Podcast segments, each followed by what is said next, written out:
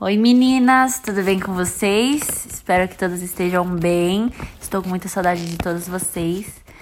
Esse é meu primeiro podcast, então tô com vergonha, tô nervosa. Mas dar tudo certo. E vamos lá. Então hoje a gente vai falar de Lucas 7, onde Jesus vai para Cafarnaum e lá tem um servo de um cinturião. Cinturião é um, um chefe de 100 soldados e um dos servos desse centurião estava muito doente, estava tipo quase morrendo. E aí, quando esse centurião soube que Jesus estava lá, ele mandou alguns anciões para mandar Jesus vir curar o servo dele. Aí eles encontraram Jesus, pediu para que Jesus fosse na casa do centurião para curar o servo. E aí quando eles estavam chegando perto da casa, o centurião mandou mais alguns amigos dele para falar para Jesus que ele não era digno de receber ele na casa dele e que ele não era digno da presença dele. Aí ele falou assim: manda ele falar apenas uma palavra que o meu servo vai ser curado. Aí esses amigos foram lá e falou que ele não era digno de receber Jesus na casa dele e que era para ele falar apenas uma palavra que o servo ia ser curado. E Jesus ficou maravilhado quando ele ouviu isso. E aí, quando esses anciões e os amigos dele foram voltar para casa, eles eles voltaram e o servo estava curado. E aí Jesus ficou tão maravilhado e, e ele disse para a multidão que ele nunca tinha visto alguém de tanta fé em toda Israel. E com a fé que o cara falou, tipo, manda ele só falar uma palavra que uma serva vai ser curado. E aí Jesus curou ele. E foi maravilhoso, galera. Maravilhoso. Aleluias. Vamos para a próxima. Que aí o próximo é o filho da viúva, de Naim. E depois que Jesus saiu de Cafarnaum, ele foi para Naim. E aí, na porta da cidade, ele viu que um enterro estava saindo assim. E era o enterro do filho da viúva. E aí, Jesus foi lá para perto dela e falou para ela não chorar. E aí, ele colocou a mão no caixão e disse para o jovem se levantar. E aí ele levantou e começou a conversar. E aí todos ficaram, tipo, maravilhados e começaram a glorificar o Senhor. E foi mais um milagre que o Senhor fez, porque ele é o topíssimo top dos tops dos tops. E ele só faz coisas tops. E a gente vê que nessa história Jesus teve muita compaixão por, pela mulher, porque ela não veio pedir nada para ele. Mas ele viu assim e ela e ele foi lá. E aí ele fez que o filho dela voltasse a viver. E a gente vê a compaixão de Jesus por todos nós. Esse tema de Lucas 7 foi o que eu mais gostei, que foi que o João Batista envia dois discípulos a Jesus que João estava preso, né? E aí ele envia dois discípulos para saber se era mesmo Jesus que estava fazendo todas aquelas coisas que estavam acontecendo. Então, João duvidou que era Jesus que estava fazendo todas aquelas coisas. E por que que ele duvidou? Aí eu fiquei perguntando assim e eu não sabia responder, tipo, por que João duvidou que era Jesus que estava fazendo aquelas coisas? E aí eu fui conversar com a minha mãe. Aí eu cheguei lá na sala e falei assim: mãe, eu não tô entendendo isso aqui, me ajuda. Aí ela começou a me explicar. Aí a gente começou a estudar junto e aí eu consegui e eu adorei esse, esse tema que tá em Lucas 7, porque foi muito lindo. E aí eu percebi que, tipo, João Batista duvidou que era Jesus porque ele estava distante dele. Porque quando João estava do lado de Jesus enquanto ele estava fazendo as coisas, ele nunca duvidou, porque ele mesmo disse que eis aqui o Cordeiro de Deus que tira o pecado do mundo. Em João 1:29 fala isso. E a gente percebe que quando a gente está longe de Deus, a gente começa a duvidar do amor dele, das coisas que ele faz por nós, que ele pode nos perdoar de todas as coisas. E João só duvidou porque ele não estava perto de Jesus, ele estava longe, ele estava preso.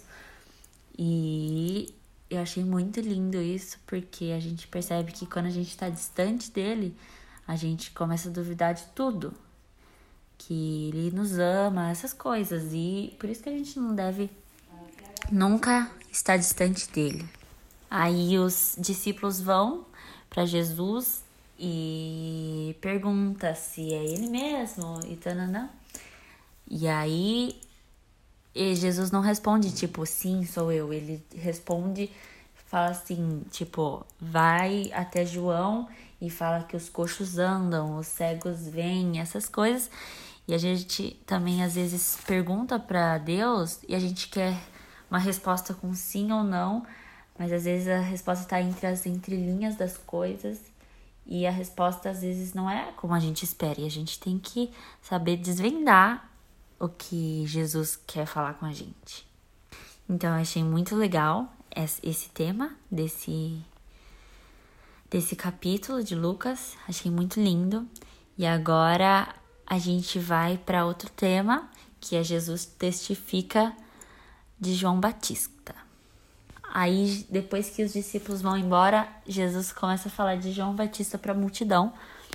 E aí ele fala que João Batista não é uma pessoa que usa roupa de grife, porque esses são os que moram nos palácios. E ele quer dizer que, tipo, os humildes têm muita importância no reino de Deus. E João Batista, ele também não se escandalizava com o próximo. Tipo assim, chegava uma pessoa que queria se batizar, mas a pessoa era toda bêbada aí do mundo. E aí os fariseus, tipo, falariam, tipo, nossa, como você vai batizar uma pessoa assim? E João não ligava e ele ia para os pobres, para os necessitados, para todo mundo. E isso mostra que humildade tem importância no reino de Deus.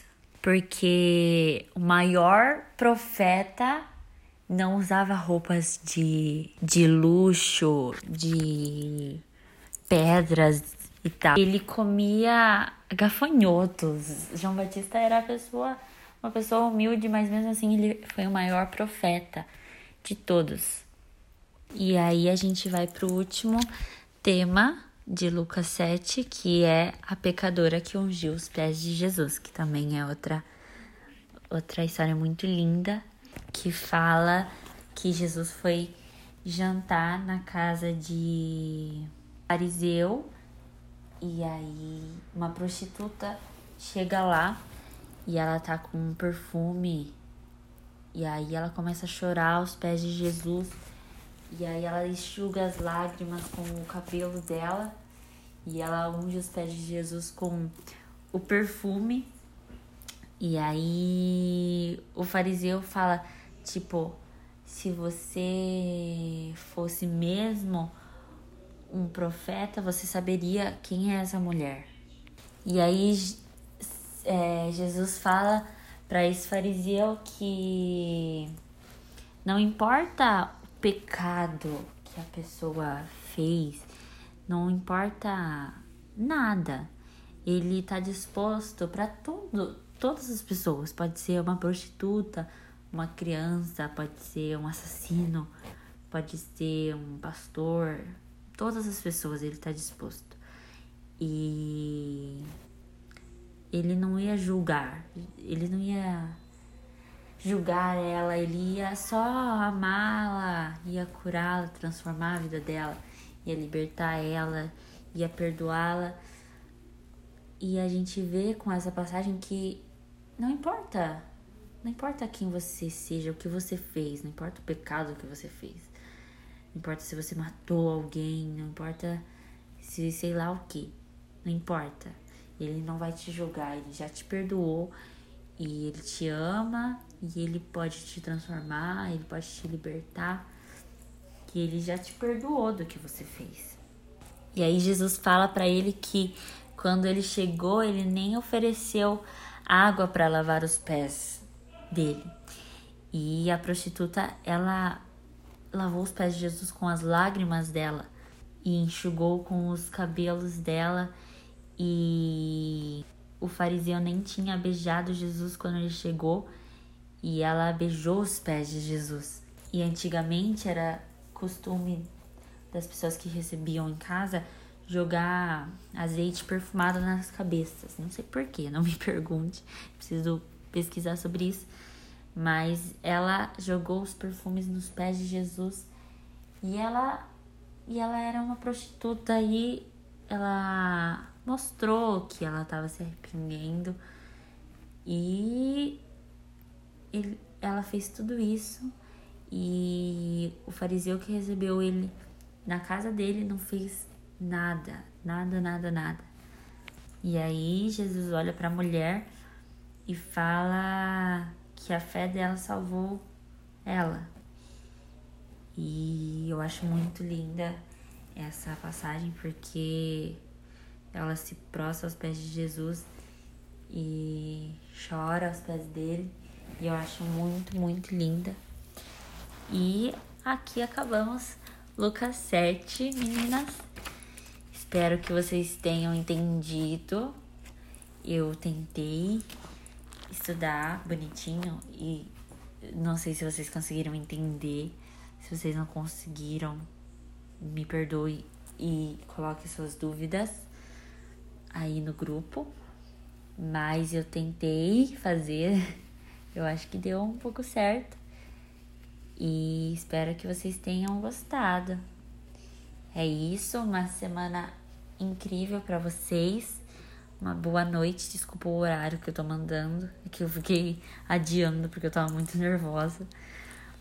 Mas eu amo vocês, tô morrendo de saudade de vocês. E este foi o podcast da Gabi.